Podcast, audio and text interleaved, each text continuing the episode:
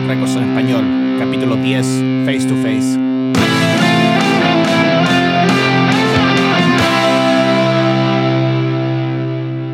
Capítulo 10. ¡Uh! Llegamos al 10, weón. Pensé que nunca iba a pasar. Tomando nombres, tú duende, te alcanzamos. Traidores, vamos por ti ahora. La mala religión, nunca te vamos a alcanzar. No, a- a- a- él nos lleva un poco más de ventaja. Pero Sí. bien, bien. Esto ya va en serio, parece, porque ya pasando los dos dígitos ya es porque es de verdad. Sí. Es técnicamente también el capítulo 11 porque empezamos desde el cero. Así que... Correcto, sí, es correcto. Pero bueno, paso Ya. piola. O- hoy es oficial el capítulo número 10. 30 años de carrera, 10 discos de estudio, numerosos sellos, banda un poco polémica incluso, 3 discos en FAT, eh, pero aún así parte de las grandes ligas y lo más importante, aún vigentes, face to face. Bien, banda grande, pez gordo, Banda grande. pez gordo. Sí. Increíble, increíble que a los 50 años hayan sacado un disco de pan rock. Está bueno. Hoy Está día bueno, salió sí. de hecho y sí, lo escuchaste, yo también lo escuché, así que está quizás no podemos hilar tan fino porque salió hace un par de horas nomás, pero pero está bueno, no pierde no pierde no pierde la la magia sigue mucho la línea musical de su anterior, que fue el Protection. Así es que eh, no hay muchas sorpresas, pero sí la canción 3 y la penúltima, uh, me llegaron Buena, al ¿no? tiro. Sí. Buena, buena, buena. Hay que decir que hoy día es viernes 10 de septiembre. Eh, por allá, por donde está Andy, está madrugando. Yo acabo de terminar acá mi jornada laboral y está, está lindo el día, así que nos decidimos hacer el capítulo el mismo día que sale el disco nuevo de Face to Face y escucharlo una o dos veces pa- para tener nuestra apreciación personal bien fresca. Y como dice Andy, eh, buen disco, viene en la línea del Protection, eh, buenos hits. Todavía, obviamente, no lo dijeron mucho porque lo escuché un par de veces. Los singles están buenos. El último tema también me gustó, que también lo habían tirado en internet ahí hace un poco. Así que eso, pues. Pero antes, ¿qué, qué hay de nuevo? Vi que en tu Instagram te llegó por fin el box set de Bad Astronaut, así que te doy ahí un par de segundos. no, pero fue una alegría. Sí, me quejé mucho, pero debo reconocer que este año 2021, como este año medio raro, abracé a un cartero. Te lo vino a dejar el cartero, ¿no lo tuviste que ir a buscar? ¿o sí? Eh, no, no lo tuve que ir a buscar. Por suerte no lo tuve que ir a buscar, así que me lo trajo y nada, está hermoso, está hermoso, está... eh, cada, dis- cada disco es como... Cada color de disco eh, viene como en relación al, a la- al color de la tapa. Eh, no, está hermoso. Aún no- ni siquiera aún lo puedo escuchar completo, escuché un par nomás, pero tengo tra- trabajo para el fin de semana. Ahí lo compartimos Ah. en las historias de Gordo Podcast, pero nada, nada, una emoción. Al fin, weón. Al fin, después de tantos años, tener algo físico de vaso, ¿no? Es como algo, es algo bacán. Fue un pequeño triunfo para este tercermundista.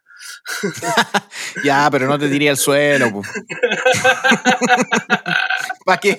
Puta, es que estoy, estoy- estoy- vengo saliendo de un pequeño resfriado, entonces ando como ahí a medio tiempo todavía, ando como medio lento. ¿Un resfriado normal o te, te pegó la vacuna o qué? No, no, resfriado normal. Es que me las di de joven, pues, weón, y salimos a carretear y. Y nada, pues el frío, el, el frío, el frío ya a estas alturas pasa la cuenta, así que. No, pero nada, nada, ya pasó ya. Ya estamos en. en. en ya estamos mejorados ya. Queda un poco, pero nada. Bueno. Oye, nosotros tiramos. ¿Tú? Yo, ¿Cómo estás? bien. ¿Cómo estás? Bien, ¿Qué, bien. qué hiciste? ¿Hiciste algo hace, unos, hace unas semanas atrás? Sí, algo que sí, todos sí, sí. queríamos hacer. Sí, fui a un concierto después de un año y medio. Creo que un año y cinco meses, lo conté. Igual el último concierto que había ido, había ido de puro huever, una banda metal y unos amigos lo organizaron y por eso lo, lo fui a ver. Pero así como concierto realmente que me gustó, yo creo que hace como casi dos años que no iba. Y eh, acá tocó Joey Cape, andaba de gira solo con un chico alemán también que tocaba el, el pianito. Y estuvo bueno, weón. ¿Sabéis que fue interesante? Porque, eh, bueno, lo vi acá en Nuremberg, en un, en, en un lugar que estaba así al aire libre donde pusieron mesa. Entonces tú tenías que registrarte antes y, con la gente Ajá. que iba para que no, no hubiera, para que no te toparas con la gente. Pues entonces entrabas con máscara Claro. y te sentabas ahí y veías ahí al weón que tocó, bueno, tocó un par de temas de su disco nuevo, de su carrera solista y al final empezó a hacer, a preguntar a la gente qué temas de la Crown querían. Así que estuvo Ah, entretenido. bien. Sí, y gracioso, igual era gracioso. Y, y nada, pues, pero estaba con mucha seguridad. Yo tenía ganas de pasarle un sticker de gordo para que, para que lo mostrara, pero no, no, no se podía ver ahí porque por la seguridad por corona. Y lo gracioso Claro. fue, o lo interesante, eh, es que justo después yo tenía planeado ir por el fin de semana con un amigo a, a Viena. Y justo tocó ahí también. Entonces lo fui a ver. Y en Austria es totalmente distinto a en Alemania. O sea, ahí te, con- me controlaron primero que estaba vacunado porque tenemos como un pase europeo en el teléfono. Que dice con un código QR. Te controlan, vacunado, entráis y adentro nada, pues, weón, no- ni una medida. O sea, como si fuera un mundo normal, sin máscara, Vos vela, vos vela. eso, eso. Y en un lugar cerrado primero, así que fue el primer show como cerrado. De hecho, Joey Cape dijo el primer show cerrado que toco en más de un año o algo así. Y eh, es raro porque ya se me había olvidado eso de que vaya a buscar una cerveza a la, a la barra y después tenéis que tener cuidado de no chocar a la gente y eso, estaba como un poco chocado. Y, y bueno, pues el weón estaba con muchas ganas, weón, ahí porque la gente estaba apañando y cantando, tocó mucho más que lo que tocó en Nuremberg. Igual el set un poco distinto. Eh, ahí posteé unos videos también en, en la cuenta de Instagram, unas personas nos escribieron. Todos los, todos los vimos, todos los vimos. Sí, posteé un par nomás, ra- porque andar haciendo live. Alguna gente escribió ya, transmítelo y todo. Y yo, no, pues bueno, eso es de, es de poser, pues. Si vaya a ir a un concierto, lo vaya a ver, pues bueno, es de, de poser. Claro, claro, sí. No, bien, nos alegramos por ti, pues, Mati. Qué bueno. Sí, Te cambió hasta la cara que- ahora. Tenía hasta otro color. Claro, así que. Buena, pues, weón. Oye, eh, antes de que empecemos, a propósito de, de disco solista, ¿qué te pareció? ¿Qué te pareció la idea de que Jim, el vocalista de Pennywise, se lance ahí con su con un tema solista? Di la verdad, pues, weón. La verdad, es como una versión de Bruce Springsteen, pero de la feria de Santo Tomás. Mala idea, pues, weón. Mala idea. Yo no- pensé que era. No sé, porque innecesario, po, es innecesario. Sí, como lo que hemos innecesario. hablado. Aparte que me- la, la canción, la música es como, como todo muy yankee, como que me lo imagino. Hay que decirle a Jim que el 4 de julio ya pasó. eh, ojalá, ojalá Fletcher le pegue un guate y que lo despabile un poco, que se ponga. y, que, y que graben algo con Pennywise, weón, en vez de andar haciendo ridiculeces, weón. Sí, yo pensé, yo pensé se podría dedicar a tocar guitarra y que invite a Soli a cantar mejor. No. Claro, que vuelva No. Soli. Ah, no, mentira, no, mentira. No. No, No. es por ser hater, pero ya lo hemos hablado muchas veces acá. No, a no, todo, no a todos les resulta. Igual, si a alguien le gustó, escríbanos ahí en la historia. eh, quiero saber su opinión, pero no, como dice Andy ahí, innecesario. No, innecesario, innecesario. Ahora esperemos lo que está haciendo Russ. Porque cachaste que Russ estaba grabando con, con el Dios Absoluto y estaba Sí. haciendo un disco solista. Ojalá no la cague, por favor. Que no la cague. Oye, ¿qué te parecen la- las fotos de Raz en Instagram? Esas que pone siempre la misma cara. No, es que Russ es único, es único. Es único e incomparable. Se ve No joven, sé. weón. Tiene como Sí. 50 años y se ve súper joven. Tiene un pacto con el diablo.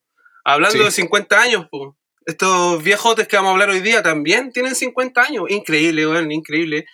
Sí. Increíble cómo pasa el tiempo, weón.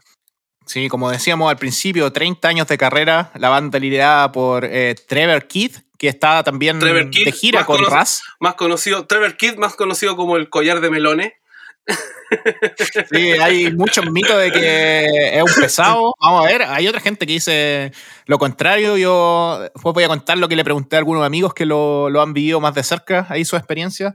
Pero vamos a empezar con la historia de esta banda que ha pasado por muchos sellos y pertenece a la categoría de bandas me fui de Fat y volví como un perro arrepentido. Con la cola entre las piernas, con la cola entre las piernas. Con el hocico partido. Sí, su, su historia también parte más o menos eh, rara, en el sentido de que su álbum debut aparece por Doctor Strange Records.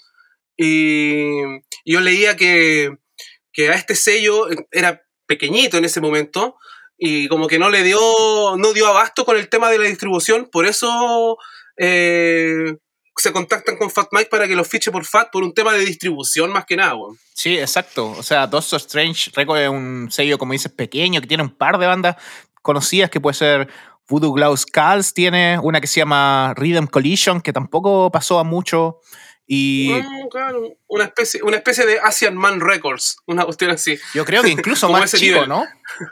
Pero Es que, ¿qué más chico que Asian Man si Mike Park tiene, todavía tiene el sello en el garage de la casa de sus papás, weón? sí, es ¿Qué más verdad. chico que eso, weón? Sí, tenés razón, tenés razón. Oye, Mike Park, un grande. Un grande, un grande. un grande. Yo lo entrevisté una vez, weón. Ah, ¿en Yo serio? lo entrevisté una vez para, para Mixtape Lover cuando hacíamos estas entrevistas, qué sé Ah, yo. sí me acuerdo, me da sí. el tiempo de me da el tiempo de contactar a algunos personajillos por ahí y algunos contestaban y otros no po. y Mike Park fue uno que respondió y, y sí pues efectivamente me confirmó de que todavía tiene el sello y sus oficinas ahí en el garage de la casa de su mamá un grande Un grande. un grande. Oye, desde los 90 que en la página de FAT eh, sale como eso FAQ, la eh, pregunta más frecuente, y en una dice, ¿qué puedo hacer eh, si tengo una banda y les quiero enviar un demo? Y la respuesta es, envíalo por favor a Mike Park, Asian, a Asian Man Records y la dirección de, de Mike Park. Sí, él dice él dice que él dice que siempre todos los meses le están llegando un montón de demos gracias a Fat Mike Buenísimo. Oye, el disco Don't Turn Away, el debut de Face to Face eh, en Doctor Strange Records. un amigo de, mm, de Fat Mike eh, le hace el contacto a Trevor Keith y le dice, llámalo, cuéntale que tienen este disco, que escuchen la banda y que quieren mejor distribución, como es- dijiste tú, y Fat Mike le dice, envíamelo, lo voy a escuchar, y un par de meses después lo llama de vuelta y le dice, lo sacamos. así es fácil Ellos pensaban que le iba a traer beneficios porque también les podía, en ese tiempo NoFX iba en su día y les podía llevar a giras con NoFX. De hecho, tenían una gira planeada con ellos que al final se cambió por la Wagon. por Alemania, sí, estaba leyendo eso también, que se- una de sus primeras giras fue con Black Wagon en, en Alemania y en Europa. Sí. Oye, temazo igual. You Don't Nothing, Disconnected, que ha salido en casi todos los discos. I Want. eh, hits. Disconnected en distintas versiones, en distintas versiones. Sí, eh, hay una historia eh, interesante con ese tema. Eh, bueno, lo reeditaron con carátula azul, antes era un poco así como rojo. Acá, acá podemos apreciar. Ah, sí, yo tengo acá el- el- la reedición de, en color azul. Ah, mira, podemos postear los dos. No están a la venta. Por si acaso, no están a la venta para que no pregunten. Ahí eran ya un trío. ¿Y quién era el, el bajista? Tú ya lo nombramos en un par de capítulos atrás. Matt, Matt, el más grande de todos. Matt Riddles de Face to Face. Correcto. Eran compañeros de colegio con Trevor Keith. Eh, se conocían desde, Sí, como dicen los gringos, desde la secundaria. Y. mm, y le gustaba el metal, tenían una banda de heavy metal. eso te iba a decir. La primera banda que tuvieron se llamó, de aquí la tengo anotada. eh, Ah, maldita sea, lo perdí, weón. Poison. Lo perdí. ¿Cómo? Poison. No. No, no, se llama Victoria Maynor. Ah, sí. Sí, Victoria Maynor. Y después hicieron otra, que no les funcionó esta wea metal, hicieron otra banda que se llamó como mm, eh, Tolerancia Cero, Cero Tolerance. Ah, sí, esa banda ahí, la- en esa- mm, tocaba batería eh, Alejandro Villegas. Oye, y en esta, y en esta banda tocaban dos weones de la Fuerza Aérea, pues weón, Uh, en ese momento. No, y controversial, Con- controversial. oh, sí. Esa es una weá muy gringa igual. Muy gringa, muy gringa, muy gringa. Entonces al final uno de los weones se va y cambian el nombre a Face to Face y quedan como, como un trío. Sí. Matt, Kit y el baterista, que no me acuerdo el nombre. Rob Kurt se llama el baterista. Eh, Ese mismo. y ellos, claro, se conocían desde el colegio y por el amor a Descendants se cambió Keith eh, Trevor por el metal por el punk en el fondo y empezaron a hacer face to face. En ese tiempo tocando con bandas así de calibre de Green Day también. Antes de que se hicieran famosos con NoFX, La Wagon se fueron de gira, sacaron este disco por, por Doctor Strange, Van a Fat. Y ahí en el auge de, de, su primer disco, imagínate, sacan recién un disco eh, y en la búsqueda del éxito, porque eso es algo que, que, caracteriza igual a Face to Face. Face to Face es una de esas bandas que buscó ser más grande y por eso también tuvo muchos cambios de, de sello. Y en este cambio de sello, como tenía solo un contrato por un disco en FAT, como la mayoría de las bandas en el principio, creo que lo máximo es dos uh -huh. discos. Por lo general, FAT hace contratos de un disco nomás y así por palabra, no, no en papel. Correcto le llegan ofertas. Y entre esas le llega una oferta de un sello que se llama Victory, que no es el Victory del Bulldog eh, Hardcore, sino una. No es el polémico Victory. No es el polémico no Victory, el sino eh, una filial de JVC, una, una firma eh, japonesa. Primero le, le, ofrecen sacar, grabar un single para meterlo en la radio, donde eligen Disconnected, por eso lo graban de nuevo. Uh -huh. ¿Qué pasa? Correcto se meten en las radios, K-Rock, empiezan a subir un poco, un poco de, de, calibre y reciben un presupuesto más o menos grande para grabar una, para muchos, su gran obra maestra, eh, Big Choice. Discaso Big Choice. Acá lo podemos apreciar. Sí, ahí está. Con la máquina de peluche. Aparece un cover de los Descendants también, mencionando un poco lo que tú comentabas hace un rato. Sí, ese cover eh, lo metieron porque, de hecho, ahí hay, hay un, la primera controversia en la historia Face to Face, ¿no? Porque Matt y Key eran, eran muy amigos y ahí empezaron a tener eh, diferencias de opiniones también.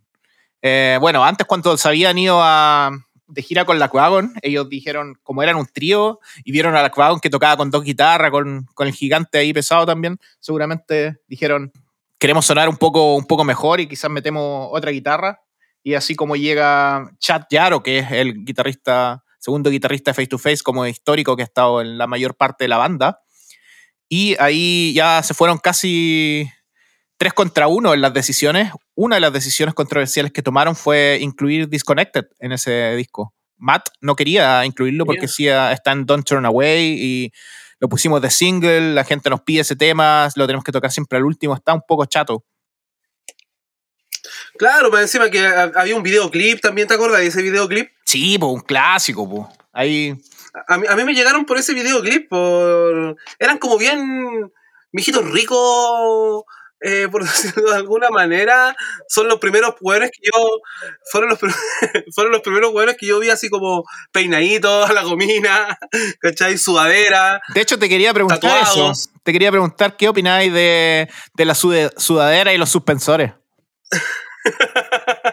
o sea, no, no, no, me molesta, pero no un estilo que yo adquiriría porque me vería ridículo, obviamente. Pero, pero sí, ese estilo como hot rod. ¿Te parecería el chavo del 8 con el barril? pero con el barril puesto, sí, pues. Sí, pues. no, pues ese estilo como hot rod, como tatuaje, como de. De Mike como, Ness. Como, es que. Claro, Mike Ness, por la escuela de Social Distortion todo el rato. Todo el rato aunque su música no sea muy parecida, pero el estilo viene de ahí seguramente, ¿o no? Sí, claro, tú? claro. Ese video les trajo mucha gente igual, porque lo lograron meter a MTV y salió en la radio, K-Rock, antes de que saliera el Big Choice, entonces promocionaron el single y después fue esa la decisión, como no estaba en el disco, al final la decidieron meter porque la gente que iba a comprar el disco seguramente iba a querer esa canción y la pusieron con bonus track junto al, de, al cover de Descendants. Ese sello que se llama AIM, eh, tenía artistas de la talla de Supertramp, Brian Adams, Cat Stevens, o sea, una cosa totalmente distinta. Carol King. Ajá. Mira, o sea, no. Sí, sí, pero es básicamente lo que dijiste tú, ya ellos están tratando de buscar eh, potenciar o elevar su carrera y, y la música de Face to Face es una música súper agradable, o sea, es decir que cualquier persona, no le molesta a, a nadie, ¿cachai? No, es, no, hay, no hay ruido, no hay. Siempre con las melodías súper bien cuidadas, eh, siempre todo parejito, todo sonando bien. o sea, podía escucharlo en la casa, en el auto, en el trabajo, en cualquier lado y a nadie le va a molestar. Entonces yo creo que eso también hacía, hacía que, que la, las mayor o, la, o, los sellos grandes o las multinacionales empezaran también a mirar a, este tipo de grupos, pues ya lo habían hecho con, o lo estaban recién haciendo con Green Day, Offspring, entonces era como, oye, hay más bandas de estas, vengan para acá, vengan para acá, a guayarlas de alguna manera. Yo siento que quizás hacían así como apuestas casi ciegas en el fondo. Metemos plata con esta banda y vemos si resulta. Y seguramente lo hicieron con Face to Face. Ahí Trevor Keith eh, cuenta, también lo escuché en el podcast de Toby Morse de H2O o H20, como dijimos en el capítulo anterior, eh, cuenta que en ese momento todo el mundo le aconsejaba, no, no te vayas a una multinacional, la van a cagar y todo, y al final de porfiado no escuchó y al final pasó todo lo que le advirtieron. Correcto. Correcto. Aparte que, bueno, estas multinacionales, cuando estas bandas son tan chicas todavía, eh, la inversión tampoco es tan grande. Entonces, como, como decís tú, es una apuesta. Si resulta, bacán, la rompemos. Pero si no, pum, chao compadre, siga su camino. Así mismo fue con ellos. Con, con cuántas bandas pasó lo mismo. Entonces, eh, es, más que nada, es más que nada eso, el, la superficialidad de estas grandes empresas. estamos en el año 95 también, como decías, tú ya había tenido la explosión Offspring Green Day, entonces fue, fue cuando empezaron a morir algunas bandas, algunas sobrevivieron y otras no. Entre estos sí, la, como era una, un sello que pertenecía a una compañía más grande japonesa, le organizaron un tour que fueron a Japón el año 95 y ahí empezaron a pelear ya un poco más, más fuerte Mm, y, se pelea con, con Matt eh, Trevor y al final no se hablan por un par de semanas, lo llaman para un ensayo y le dicen, compadre, chao, nos vemos. Sí, es como lo que hablamos en el capítulo de, No Use for a Name. Matt ya no estaba siendo considerado por el jefe Trevor a la hora de componer, de participar activamente en, en la composición de los discos, entonces chao compadre no pues, y, y, Matt no, no le aguantó y se fue, pues, pero entra, entra otro grande, pues. También, o sea, el cambio en el equipo también fue, fue importante, porque en ese momento era desconocido, con los años descubrimos lo grande que era también este otro compadre. Sí, o sea, fue un win-win, por decirlo de alguna forma, porque también se fue Matt a No Use, y se viene el gran bajista eh, Scott Chiflet, el hermano de, de Chris, de Foo Fighters, quizás aún, aún más talentoso por las propias palabras de, de Chris, dice mi hermano el más talentoso de la familia, eh, compone junto con Kid y en el fondo lo acompaña hasta el día de hoy. El único que lo ha aguantado, su genio. Seguro, 25 años, yo estaba leyendo. Y le da un peso total, o sea, nosotros lo vinimos a descubrir, a, verlo en vivo recién en el 2017 acá en Santiago. Después de su, la frustrada venida que iba a hacer en esos conciertos de fin de siglo, ¿te acuerdas? Que al final no pasó nada. Sí. Logran venir en el 2017 y ahí uno, claro, uno toda la vida viendo videos de face to face en vivo, conciertos, videoclip o los mismos discos, qué sé yo. Pero ver en vivo a este bajista eh, es realmente un, un soporte y y Trevor descansa, pero en él totalmente, pues, es una máquina, es una máquina. Sí, está muy metido también en la composición me voy un poquito para atrás para contar un poco la historia, dijimos, de Matt, porque también ahí hubo una pelea con el baterista, ¿no? El baterista también se va de la banda y también como casi por la misma razón. Hay un VHS, yo lo tengo en, mi casa, seguramente está en YouTube, ahora lo voy a buscar, que se llama Los primeros siete años de Face to Face. Y hay un video donde cuentan la historia, eh, Matt también, y el baterista eh, de sus propias palabras diciendo, bueno, Matt dice en el fondo que él no esperó que, lo echaran, porque lo echaron en el fondo. Él, él esperó, ah, nos enojamos y después nos ponemos en la buena y lo echaron, pero él también se da cuenta que, la estaba, que estaba remando para otro lado. Aunque esto le abrió la posibilidad de irse a Puley, que era una banda formada con puros ex miembros de, de todas las bandas que habían echado, y después No Use for a Name. Y en el caso del baterista también fue una pelea ya fuerte con, con Trevor, que casi se agarraron a combo en un, en un show y no se hablaron nunca más. Mira. No, Trevor tiene su carácter el hombre, tiene su, su, su genio. Eh, es pesado el weón, por lo menos en esos años. Porque yo está, leí entrevistas de hace, de hace poco y el weón ya está más viejo, pues entonces está como más, más relajado en ese sentido. Pero en ese momento había que, había que aguantarlo, pues, Era como chupete suazo, pues, no, te, no, no, tenés que saber marcarlo, es un weón pesado, pues, ¿Cachai? tenés que saber soportarlo, lo tenés que saber aguantar. Sí, eso es lo que llama la atención también de la, de la relación que tiene con Scott Chiflet, que se han, se han aguantado tantos años, pero... Eh, lo que los ha ayudado mucho a mantener su relación con Scott es que viven en ciudades diferentes, weón. O sea, no viven cerca, ¿cachai? Entonces, tampoco hablan por teléfono todos los días. Esto lo sé porque lo leí en una entrevista hace poco. Entonces, no hablan siempre, no, solamente hablan cuando tienen que grabar, cuando tienen que ensayar o cuando se van a ir de gira. Y eso mantiene una relación súper sana porque me imagino que saben cómo son los weones después de 25 años. Entonces, weón, yo no quiero estar tanto tiempo con este weón, si no vamos a pasar peleando, no sé, ¿cachai? Mejor ahí distante y cuando, cuando tengamos que trabajar, pum, nos juntamos y, todo lo que queráis, pues. Y se consideran hermanos y todo lo que queráis, ¿cachai? Pero yo creo que eso ha, sido fundamental en su, en su relación. Aplausos para Scott, el único one que ha podido aguantar a Trevor. Miembro de los Gimme Gimmes también, ¿no? Miembro de los Gimme Gimmes. Uh, Gimme Gimmes. Falta un capítulo de los Gimme Gimmes en algún momento. Sí, Tiene que existir. Tenemos varias bandas grandes que la estamos ahí guardando también para el próximo año, pensando ya en la nueva temporada. Eh, seguimos un poco con la historia. Cuando se va Rob, el baterista, llega Pete Parada, que era un chico que lo estaba acompañando ahí siempre en los conciertos y al final se dieron cuenta que tocaba mejor que cualquiera. Em, y Pete Parada cuenta también que, que, Trevor Kidd era una persona muy seria en el fondo, que cuando él estaba concentrado en los ensayos, en los shows, como que no le gustaba mucho la, la broma. O sea, cuando alguien se ponía a bromear o, o hacer payasadas, por decirlo de una forma así, no le gustaba. En el fondo él se concentraba nomás y tenía como una, una meta que era hacer la banda más grande en el fondo.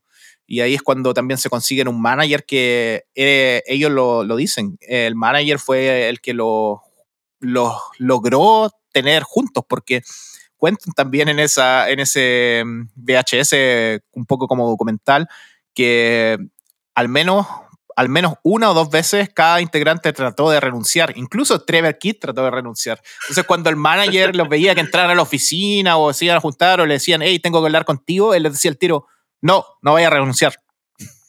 Hay un tour. claro, hay responsabilidades que cumplir. sí. Sí. Oye, sí, mira, eh, la llegada de, de, este baterista, eh, Trevor dice que es su forma, es, su baterista favorito que ha tenido en la banda, porque, a ver, ya habían discos atrás, ya habían fans, ya existía, entonces lo que ellos querían no era que llegara simplemente un baterista que se supiera las canciones, sino que un baterista que supiera componer, que caminara con la banda hacia, hacia adelante, hacia lo que fuese, ¿cachai?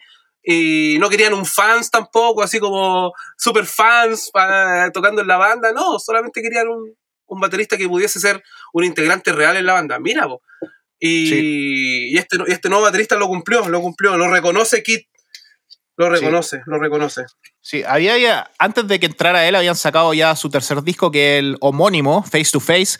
Para mí eh, es, mi favorito, al menos porque tiene muchos hits y es como un poco esa eh, ponerse un poco más serio. Ellos también decían mucho, o por lo menos Trevor también y Scott, los, dos lo dicen que ellos se querían alejar un poco de esa onda como de las bandas del Warp Tour, como de ser catalogados como una banda de skate punk en ese tiempo, o, porque en el fondo querían ser un poco más grandes y por eso también esa búsqueda con la multinacional. Y cuando sacaron este disco, el, el homónimo, el donde sale esta cara, que fue un disco relativamente exitoso. Correcto. Eh, donde salen temas como Walk to Walk, Blind, I Won't Lie Down, que es un tema que también hace el punto de quiebre porque ahí se ponen un poco más serios y hacer un poco tema menos pan rock. Bajan un poco la velocidad y empiezan a hacer canciones más, eh, más agradables, más, más rítmicas, más agradables al oído, no tanto el tupa tupa clásico que, que conocíamos en los dos primeros discos, ¿cachai? Claro, me imagino que también buscando un poco ese éxito radial. Entonces, en esta búsqueda, cuando sale ese disco y pasa esta, no sé si llamarlo problema, pero esta, esta desilusión de, del sello multinacional, donde el sello multinacional les cortó la gira eh, eh, del, disco homónimo eh, de primera, porque dijo, hey, los discos no se están vendiendo, tuvieron un, tema en la radio un par de meses y no pasa nada, les cortamos la, la gira y ahí llegan a un acuerdo para, para salirse del sello porque tenían un contrato por un disco más. Y empiezan a componer, ahí es cuando se pelean con el baterista y están un poco desilusionados y empiezan a hacer un tema, un tema un poco más experimentales. Y en esa onda entra Pete Parada, que es el baterista que estábamos hablando, que decías tú que según eh, Trevor es el mejor que ha pasado por la banda y agarra los temas de una.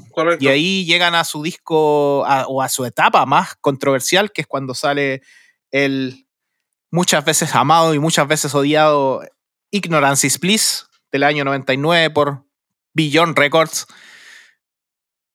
Te pregunto así directamente, ¿cuál es tu sentimiento con ese disco? Es raro, es raro porque no como que cambió, cambiaron un poco, se notó mucho el, el cambio de, de, sello, por decirlo, no sé.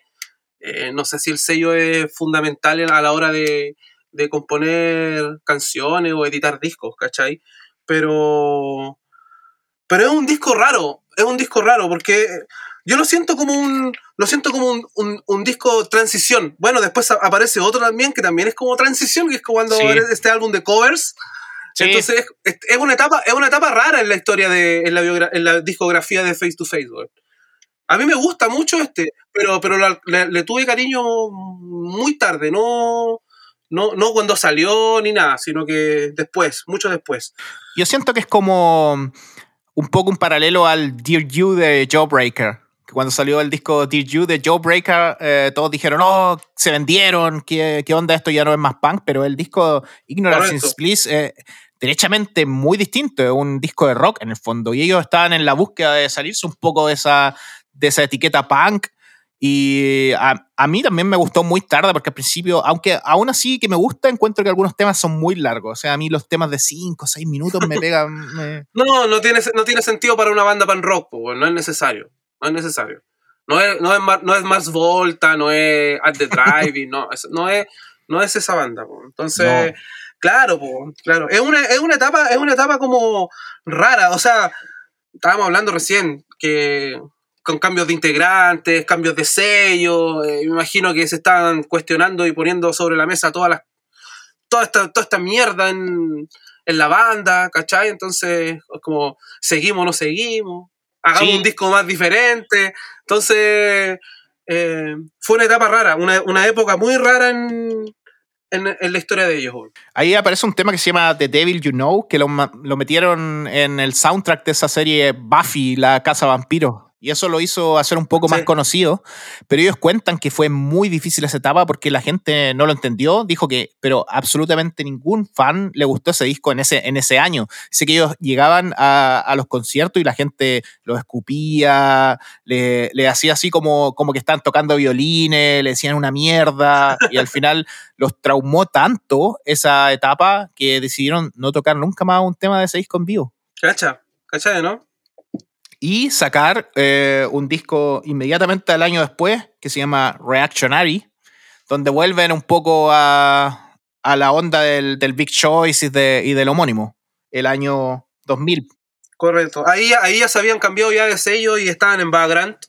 Y anteriormente el debut de, el debut de, de Face to Face en Background, eh, un, un, disco de covers que se llama Standard and Practice. ah, verdad, eh, sí, tienes razón ese fue el debut así como oficial, pero es como lo que hablábamos la otra vez, pues como meter un disco, cómo metemos un disco rápido de una banda nueva que es conocida al sello, hagamos un disco de covers, como en FAT, hagamos un disco en vivo o hagamos un acústico, no sé, ¿cachai? Así me imagino que, fue. Y estaba acá, Ese disco de covers a mí me encanta, A mí me encanta. Me encanta mucho. Eh, y después viene el Reactionary, que es ya es como el disco nuevo oficial y como decís tú, y ahí como que retrocedimos un poco en el tiempo y seguimos ya, ya volvemos a ser los face to face que éramos hace un par de años atrás, ya, ya como que volvió un poco toda la normalidad, por decirlo. Oye, ¿se despertó el animal ahí o no? Sí, sí. Se debe haber enojado por algo, pues. Seguramente pasó una mosca y la, interrumpió su sueño. Tenéis que alimentarla. Su sueño de 20 horas diarias. Tenéis que alimentarla igual, pues. Come mejor que yo, güey. Oye, el Reactionary, eh, como lo dice el título, es una reacción también a, toda esa raya que juntaron por la frustración que tenían de, no haber sido exitosos con, un, con un, em, que no era una, era una compañía multinacional que venía de Japón, ¿no es cierto? Pero no era un sello así tipo Warner, Sony, era una, una, un sello de medio pelo en el fondo. Era un sello grande, pero no de las grandes ligas, ellos lo dicen. Es como un sello que se comportaba como grande, pero sin el dinero del grande. Entonces, toda esa frustración la ponen en el disco Reaction y de hecho el single se llama Disappointed, que salen ahí en un video de blanco como riéndose un poco de, esa, un poco la fábrica de bandas de, ese entonces. Primeras bandas de, de Background Records, que después sería también conocido por sacar eh, éxitos como Alkaline Trio Saves the Day. Y es casi una de las pocas bandas de punk melódico también de, de Background. No, claro, y empieza, empieza como a llevar un poco la batuta del sello también, pues. Como que le empieza a subir un poco el pelo a, a eh, y empiezan a aparecer estos compilados de video, eh, los mismos samplers, empiezan a aparecer en... Empieza a explotar un poco y es, como... a ver, guardando un poco las proporciones, pero un poco lo que hizo Green Day en Lookout, pero esto eh, bajando un poco el, el nivel, como que le subió un poco la categoría, los puso en el mapa al sello también, ¿cachai? Sí que era una banda ya que un pez gordo que venía a como a no sé, a nutrir y a, llenar de, energías nuevas y, buenas canciones a un sello que estaba naciendo, llevaba poco tiempo, tenía ediciones ahí nomás, o sea, ahí nomás en el sentido de que poco conocidas, hasta que llega Face to Face y, y empieza a cambiarle un poco la vida también. Sí, sacan dos discos por background. De hecho, después, dos años después, sacan el How to Ring Everything, que también es un disco parecido al Reactionary. Y ahí es donde se empiezan a, a, meter de nuevo un poco en el circuito, volviendo incluso a los orígenes, tocando con bandas del estilo, tocando con esas bandas nuevas de background. Y perdiendo un poco las ganas de seguir tocando, porque ahí empiezan a, a sentir esa frustración de haber estado casi a punto de lograr la fama que ellos querían, porque ellos habían optado por, por, esta carrera. En el fondo son, es una banda que de full time. O sea, no es una banda donde sus integrantes tengan otro trabajo. Ellos eligieron seguir este camino y trabajar para eso. De hecho, Trevor tiene un sello que se llama Antagonist, donde él también ahí publica un par de cosas. Y empiezan a sentir la frustración, empiezan a sentir la, a perder un poco las ganas por, por la banda, empiezan a aparecer nuevos proyectos, como Viva Death, que eh, también por Background, el primer disco, que es una especie de banda rockera, ¿no? Sí, pues, puro rock, rock and roll en las venas. Eh, no, lo que quería, quería corregir algo, porque dijimos que el primer disco de Background, en Background fue el de covers, pero efectivamente, como lo hablábamos delante, el primer, el debut de Face to Face en, en Background es el en vivo, weón, en el 98. Y en el 99 es el de, es el de covers, ¿cachai? Mi disco favorito en vivo de la vida. Lo dijimos en el capítulo de Live in a Dive, también dijimos que también eh, un disco, pero yo ese fue el primero que tuve. Antes de tener los discos de Face to Face, tuve el disco en vivo, entonces ya conocía todos los hits y dije, oh, ¿qué es esto? ¿Qué es esta banda? Correcto. ¿Sabes por qué me acordé? Porque en los videos de Background aparecía un video o dos canciones del, de ese concierto en vivo. Y, y, ahí hice alusión, pues dije, no, pues el primero entonces fue el en vivo, después fue el, el de covers y después el reaccionario y de ahí eh, How to Rain Everything, sí. Entonces, o sea, en definitiva, por background tenemos el, el en vivo, tenemos el, de covers, el Standard Practice, tenemos el Reactionary y tenemos el How to Rain Everything. Cuatro discos por background. No es menor tampoco. No. Por eso te digo que, por eso te digo que el, el poder y, y, y, la popularidad que le, que le, puso Face to Face al sello fue. Eh, eh, importante. Fue grande, pues, Fue grande, fue importante. Fue importante. Sí, es verdad. Pero bueno, como decíamos, se le acaban las ganas de seguir tocando y eso lo lleva un poco a, conflicto. En medio de la gira del Reactionary pierden a Chat, al guitarrista. Lo tratan de convencer para que vuelva, se una al tour. Se une al tour, toca un show y se va. Siguen tocando después como trío y empiezan a perder un poco las ganas. Scott ya tenía este proyecto que decíamos Viva Death, que es un poco más rockero, experimental, junto con Trevor Kidd. Al principio hacían los temas juntos, era como un proyecto de los dos y después se fue un poco yendo en la dirección de que era como el proyecto casi solo de, de, Scott Shiflett. De hecho, el último disco de Viva Death que salió hace un par de años lo grabó completamente Scott. Todo, absolutamente todos los instrumentos. Hasta la batería la tocó. una especie de Dave Grohl o Joy Cape en el último disco de. También, claro, claro. Y ahí, eh, bueno, dicen, chao, nos vemos, nos separamos. Sí. O sea, volviendo un poco a lo, que decís tú, que tratar de convencerlo de que se quedara, me imagino como Trevor de haber, haberlo tratado de convencer. ¿Cómo te lo imaginé? Quédate, pues, weón, no. Quédate, pues. Así como. no, yo creo que. ni, siquiera, ni siquiera así como, pucha, amigos, somos amigos, no sé, una weá de cariño, ¿no? El culeado pesado le ha dicho, quédate, quédate. Yo creo que, que, mandaron al Mayer de nuevo, ahí se metió y le deben haber metido un poco plata o algo así. Pero el guitarrista Chad Yaro dice también que no estaba seguro si es que quería dejar la banda, porque en el fondo le gustaba, pero está un poco chato de estar, tener que viajar, no estar con su familia y al final estar siempre ahí, eh, siempre al límite de, tiempo y de dinero. Y al final lo dejó y dice que igual en una buena relación con, los demás, por suerte. Sí, claro, claro, claro, sí. Pero también hay que considerar que estos tipos de face to face están bordeando o pasadito un poquito de los 50 años. Es uno sacando los cálculos, la banda la empezaron hace 30 años, o sea, ellos ya tenían 20 años. cuando partieron con face to face, entonces también era, era ya un poquito más, más viejo en comparación a todas las otras bandas que empezaron, no sé, por los 16, 15, como hemos hablado en los otros capítulos, ¿cachai?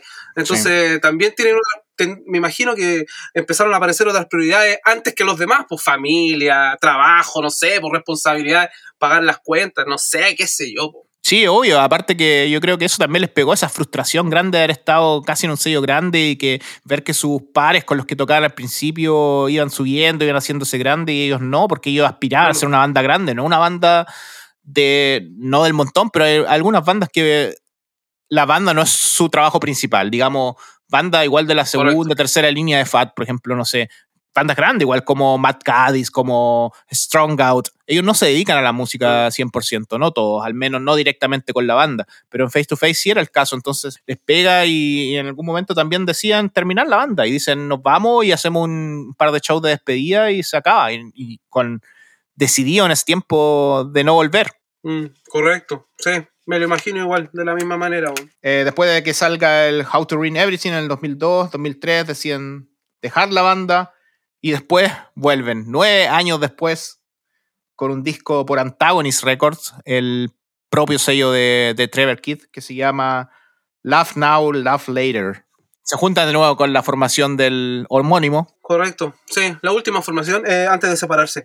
Eh, sí, claro, aquí pasa ah, una apreciación súper personal porque aquí pasaron nueve años y eso, en esos nueve años uno, así como, como oyente de música y qué sé yo, y, y juntador de cachureo, eh, como que te empezaste a olvidar un poco. A mí me pasó por lo menos que me empecé como a olvidar un poco de face to face, ¿cachai? Claro. Onda, recordar, eh, escuchar sus discos antiguos, tus discos favoritos, el en vivo, qué sé yo. Eh, era casi como, oh, que era, que, era buena esta banda. Uno hablaba así, po, que era buena esta banda. Hasta que aparece este, po, el, el Loud Now, Loud Later. Y. No sé, a mí me sorprendió. Hay, un, hay unos tres, cuatro canciones que me, me volaron la cabeza hasta el día de hoy. Pero también fue como una, para mí, insisto, también fue como una entrada como un poco floja. No como, como cuando hablamos del Good Riddance, de Good Riddance, por ejemplo. ¿Cachai?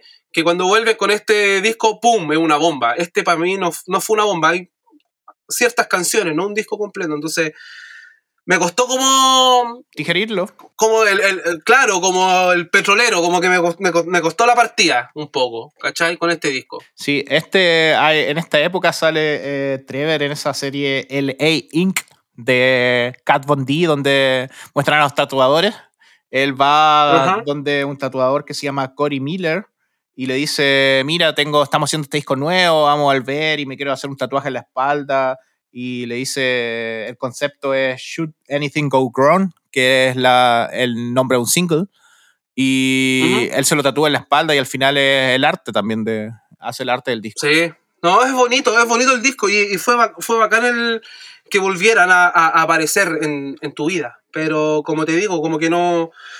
A mí no me, a mí, a, mí no me sorprendió hasta el, sub, el disco que subsigue el, a este que salió. Cuando vuelven a Fat, en verdad. Sí, claro, porque después pasan por otro, por otro sello del cual ya hemos hablado, que es el sello Roba Bandas, Rise Records. Mm. Eh, y ahí sacan un disco súper extraño también que se llama Three Chords and a Half Truth, que es como, suena un poco casi a Social Distortion, Clash. Como que también supongo que tiene... Suena como disco antiguo. Sí. Suena, como que, suena como que, claro, suena como un disco que, que, que, fue, que es de los 90, ¿no? No es, no es como el sonido que uno venía escuchando ya en el 2013, pues, ¿cachai? Entonces, por eso te digo que seguía yo ahí con, el, con, con, con la marcha media lenta con estos cuando volvieron. Todavía seguía ahí. A mí esos dos discos me pasaron casi inadvertidos. Me gustan, como dijiste tú, un par de temas. Ese disco de Rise Record.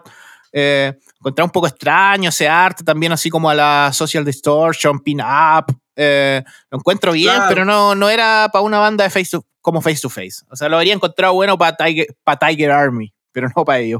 Eh, pero en el fondo es lo que hablamos siempre. Igual eh, hay un poco de mérito en esa búsqueda de cambiar un poco, de experimentar.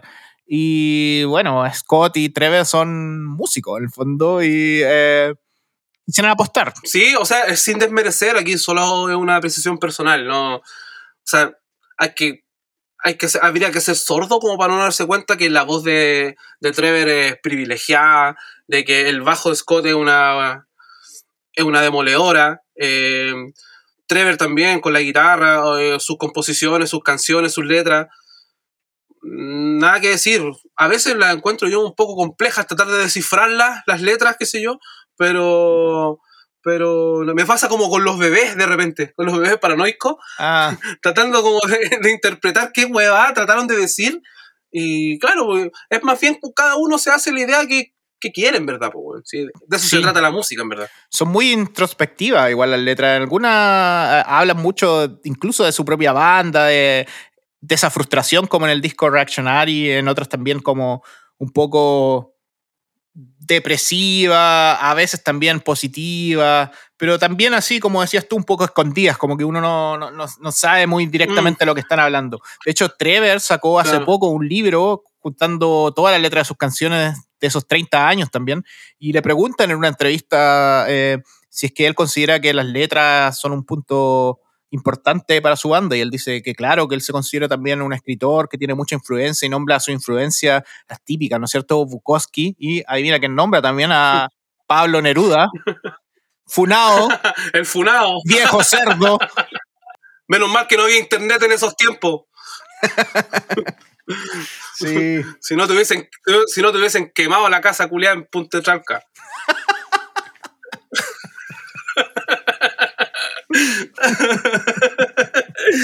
Oye, entre medio, entre, entre medio también hay un. entre medio también hay un split con Royce Against, que hacen como un ah, cover, un cover, un cover cruzado. ¿Cachai? Entonces ya empiezan como. Empiezan. Me da esa sensación de que antes de que, de que entren a. Porque todo esto antes de que vuelvan a FAT. Como que empiezan a agachar un poco el moño también. Sí, porque ya no son como como que empiezan a, como que la, humildad les empieza a aflorar, ¿cachai? Así como, puta, ya, ¿sabes qué, puta? ¿Sabes qué? Parece que eh, acá tenemos que quedarnos, ¿cachai? Eh, este, es este es nuestro lugar, ¿cachai? A lo mejor cometimos los errores de tratar de intentar algo, de, ser popular o, de ser una banda grande, pero ya no nos resultó, ya, puta, vamos para acá con los cabros de nuevo, ¿cachai? Así, una wea así me la imagino, weón. Sí, yo creo que es lo mismo, es lo mismo. De hecho, lo dicen en, un momento que ellos se dieron cuenta cuando están tocando esos festivales como el Pan Rock Bowling, que en el fondo era una comunidad y que en el fondo veían las bandas que ellos no veían o que no tocaban con ellos hace 10, 15 años y se empezaron a dar cuenta, bueno, este es nuestro lugar en el fondo. Correcto, pues al final el que se va sin que lo echen. Vuelve sin que lo llamen. Y vuelven a FAT. Y acá tengo que decir, eso mismo quería decir. A mí ese disco, el Protection, cuando, cuando salió yo le tenía poca fe en el fondo por lo que había pasado con lo último y como que me había pedido un poco las ganas. O sea, eran discos que lo escucháis una vez y decía, ya, no lo necesito tener. Pero eh, vuelven a Fat con Protection y para mí, a modo muy personal, es el mejor disco después del quiebre. Para mí. O sea, no solo después del quiebre, sino diría que eh, incluso en, ese quiebre experimental que tuvieron en Ignorance y Bliss, a mí me gusta mucho más el disco Protection que los discos que sacaron por Background. Sí, no, a mí también. Como te digo, eh, aquí, y aquí vuelve a pasarme lo mismo que me pasó con Good Riddance. Aquí ya es un disco ya, ¡pum!, demoledor, así ya una weá hermosa, perfecta, que ya no te lo podéis perder, pues, te sabéis las canciones, eh, eh, lo vuelves a escuchar reiteradas veces, todo el día, y como que eso pasa, pues, cuando te gusta algo, pues, ¿cachai? Y nada, Protection es genial, weón, es genial. Y con ese disco los vimos, pues, weón. Ah, con ese fueron a promocionarlo a Santiago, yo también los vi por esa época. Acá en, los vi en, dos festivales en Bélgica. Eso a veces me pasa mucho, que he visto bandas así que me gustan como Face to Face en festivales.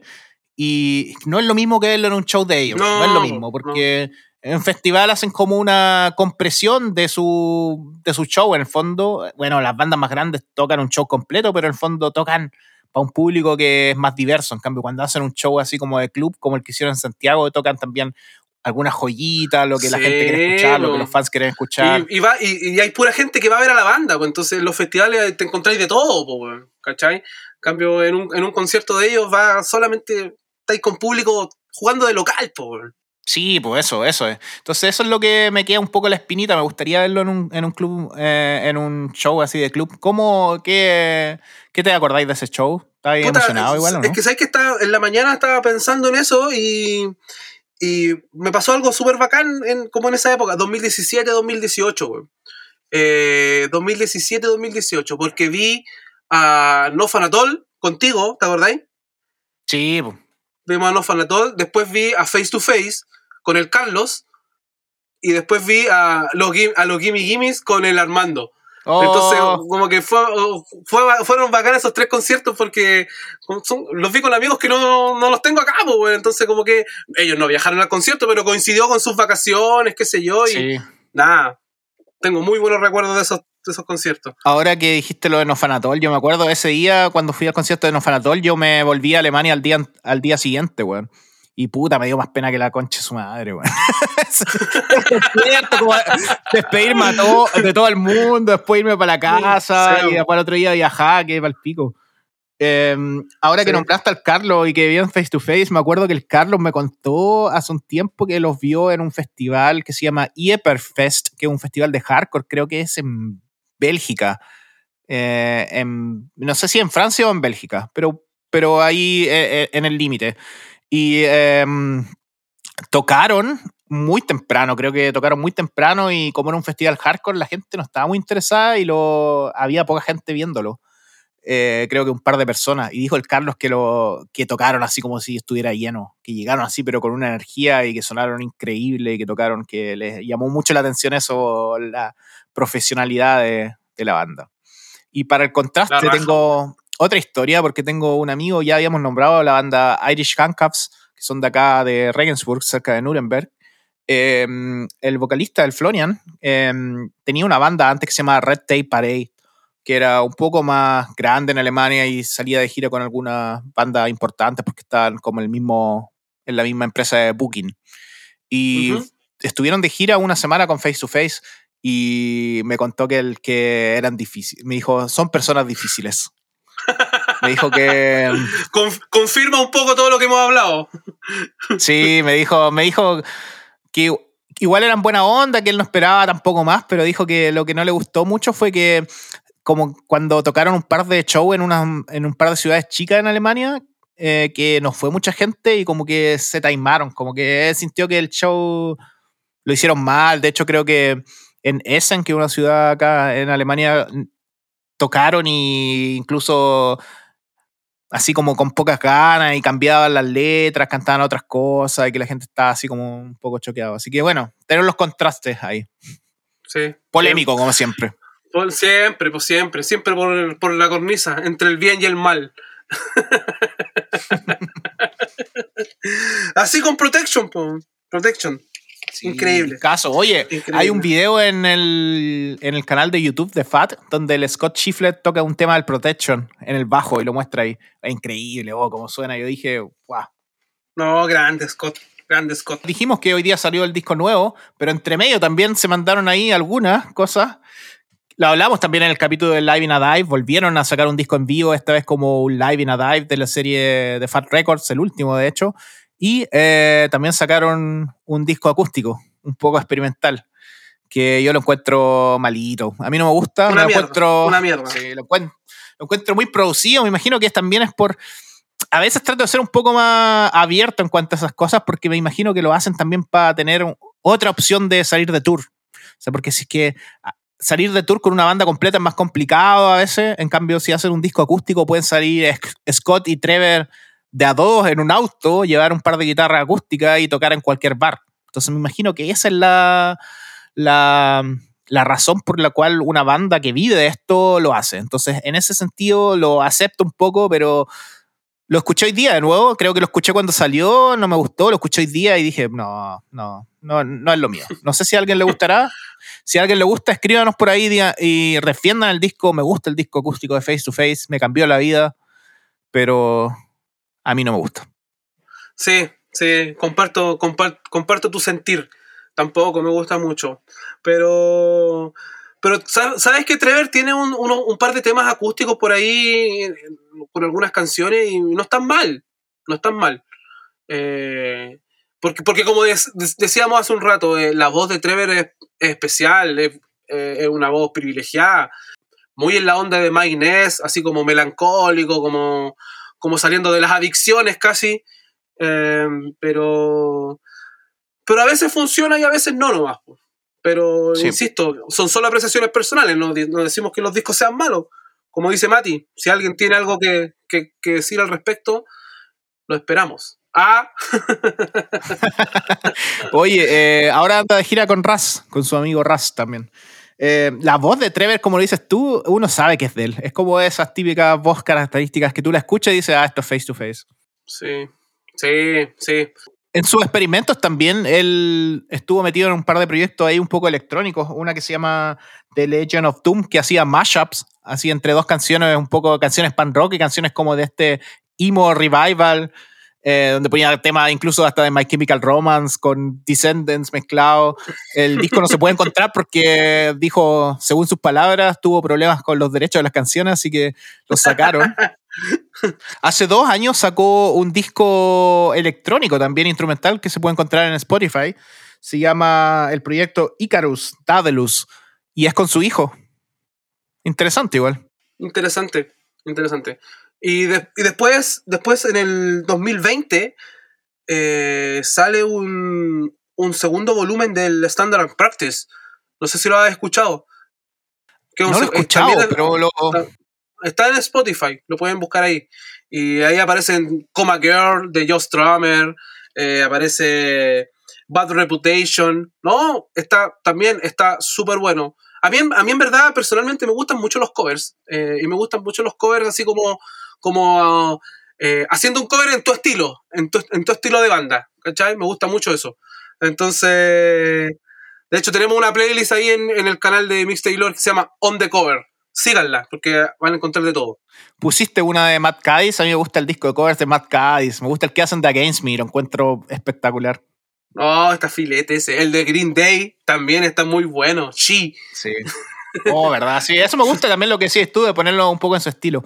Le voy a poner una escuchar de Face to Face, ni siquiera me di cuenta. Eh, quizás no está en Spotify en Alemania. Ah, puede ser. Pues. Agregaremos alguno a la, a la playlist de este capítulo. Standard and Practice, volumen 2. Mira tú, salió por el sello de, de Trevor seguramente, Antagonist Records. Antagonist, Antagonist. Correcto. Así que eso es la historia de Face to Face, un poco rara, un poco interesante, tantos sellos buscando, es como la historia de un, es para hacer un documental para todo público en el fondo, cómo buscar el éxito y no lograrlo y revivir de las cenizas, de la frustración para volver a tus orígenes y quedarte, como dicen ellos, en la familia de Fat Records, que es como para ellos una comunidad. De hecho, en el podcast con Toby Morse dice Trevor que Fat el único sello que siempre les pagó los royalties. Cada seis meses le llegaba el cheque y ninguno otro se portó así. Es lo que hemos hablado siempre, pues, weón. Es lo que hemos hablado siempre. Aparte del, del sonido, FAT, lo que quieras, la familia FAT yo creo que es lo más importante y, y las mismas bandas lo destacan. Ya no es la primera vez que escuchamos decir que eh, FAT es el, el único sello que le responde. En el sentido de pagar, qué sé yo. Entonces, puta, weón. Por eso estamos haciendo todo esto, porque al final eh, hay muchas veces que la ética o la manera de trabajar o, todo lo que todo el, el, mundo que, que, rodea a FAT a veces es mucho más importante que la misma música ¿cachai? o sea llegamos por la música pero después vamos averiguando otras cosas que al final son son bacanes, pues, bueno, así como decir, puta, qué bacán, me gustaría trabajar ahí, weón, una wea así, ¿cachai? sí, sí, sí, obvio. Así que eso es la comunidad. Y para ir cerrando acá a propósito de comunidad, eh, gracias a la comunidad de nosotros de Gordo Podcast por sus mensajes, por sus saludos. Eh, lo decimos en cada capítulo, pero no nos cansamos de decirlo porque en el fondo lo hacemos para eso, para, ir conociendo bandas, para ir compartiendo nuestra experiencia, la misma nostalgia, revivir bandas como con Face to Face, ahora que están aún vigentes, conocer nuevas bandas, vamos a ir eh, pasando ahí por las nuevas incorporaciones de FAT. En los próximos capítulos tenemos algunas sorpresas preparadas también. Eh, y a Landy se le había ocurrido un concurso, así que... Este es el momento, este es el momento de decirlo. Sí, sí. No quisimos darle tanta vuelta. Fue muchas gracias de nuevo, como dice Mati, a toda la gente que nos escribió y, y, nos comentó la respuesta que era del sobre el Physical Fatness, volumen 3, cuando, del capítulo anterior. Así que la vamos a hacer cortita. La primera persona que nos escribió fue Sebastián Bravo Trigo. Nos, nos contactaremos contigo para entregarte tu premio. Eso Oye, el, Se el, Sebastián nos escribió, no lo conozco, le digo Sebastián, eh, pero nos escribió inmediatamente, o sea, posteamos el capítulo sí. y una, lo escuchó inmediatamente y nos escribió, así que eh, se lo ganó ahí. Eh, y eso, pues tenemos un par de cosas pensadas para el futuro también, así que en el fondo ir regalando cosas, ir compartiendo cosas. Man, envíenos sus fotos cuando sale un capítulo y si tienen disco o memorias de face to face, envíenos sus su fotos y las vamos a ir posteando también en el bonus track. Sí, sí, eso es importante. Instagram a veces, o sea, Instagram nos deja solamente hacer, poner 10 fotos de imágenes, pero la idea aquí es que compartamos entre todos, pues si tú tienes discos de alguno de los capítulos que hayamos hecho, o de este mismo, o no sé, o cualquier cosa relacionada al sello, etiquétanos, súbelo, compártelo, envíalo. Nosotros lo vamos a estar compartiendo. De eso se trata, en verdad, hacer un poco esto, hacer esto un poco más entretenido nomás. Nada más que eso, ninguna otra pretensión. Y tenemos muchos chiches de regalo, así que van a ir, vamos a ir soltando ahí de a poquito algunas cosas que tenemos preparadas. Sí, la estamos juntando ahí también. Quizás podemos hacer una, una gran bolsa de Navidad como en Fat Record. De hecho, estamos, estamos pensando en una gran bolsa Navidad, navideña. Así que atentos a seguir nuestros capítulos. Se vienen muchas novedades. yo estoy listo, Mati. Sí, yo también. Nos vamos despidiendo. Nos alegramos por el disco nuevo Face to Face. Lo vamos a escuchar esta semana. Y esperamos el vinilo también que va a salir por la, por la gran demanda y, la, y el COVID. Se ha atrasado un poco la producción de vinilo, así que va a salir el disco en un par de meses. Nos va a llegar ahí. Y cuando llegue lo vamos a postear como siempre. Y nos vamos. Te va a llegar primero que nosotros, Juan. Todo más seguro, como siempre. que ahora lo están haciendo en Europa. Ah, mira. ¿Sabía eso? ¿No? Lo están haciendo en Europa porque las plantas en Estados Unidos están, están llenas y el vale, proveedor que hacía del plástico también se quemó hace el año pasado, se quemó la fábrica y ahora están haciendo los discos de FAT acá en, acá en Europa. Lo distribuye Kings Road, que es esa empresa como de Epitaph, que también tiene una filial en, en Europa. Entonces lo hacen acá y lo envían de acá hacia allá. Por eso lo, lo, lo recibo inmediatamente. Eh, la semana pasada recibí el de Strong Out, el Teenage West Blues, el, uh -huh. la edición de 25, 25 años, años, Y me llegó, me llegó inmediatamente. Mira, que eso es la suerte del primer Así mundo. Que eso. Envídiame, envídiame. bueno, ya muchachos, estamos listos. Muchas gracias. Hablamos, nos vemos. Aguante gordo.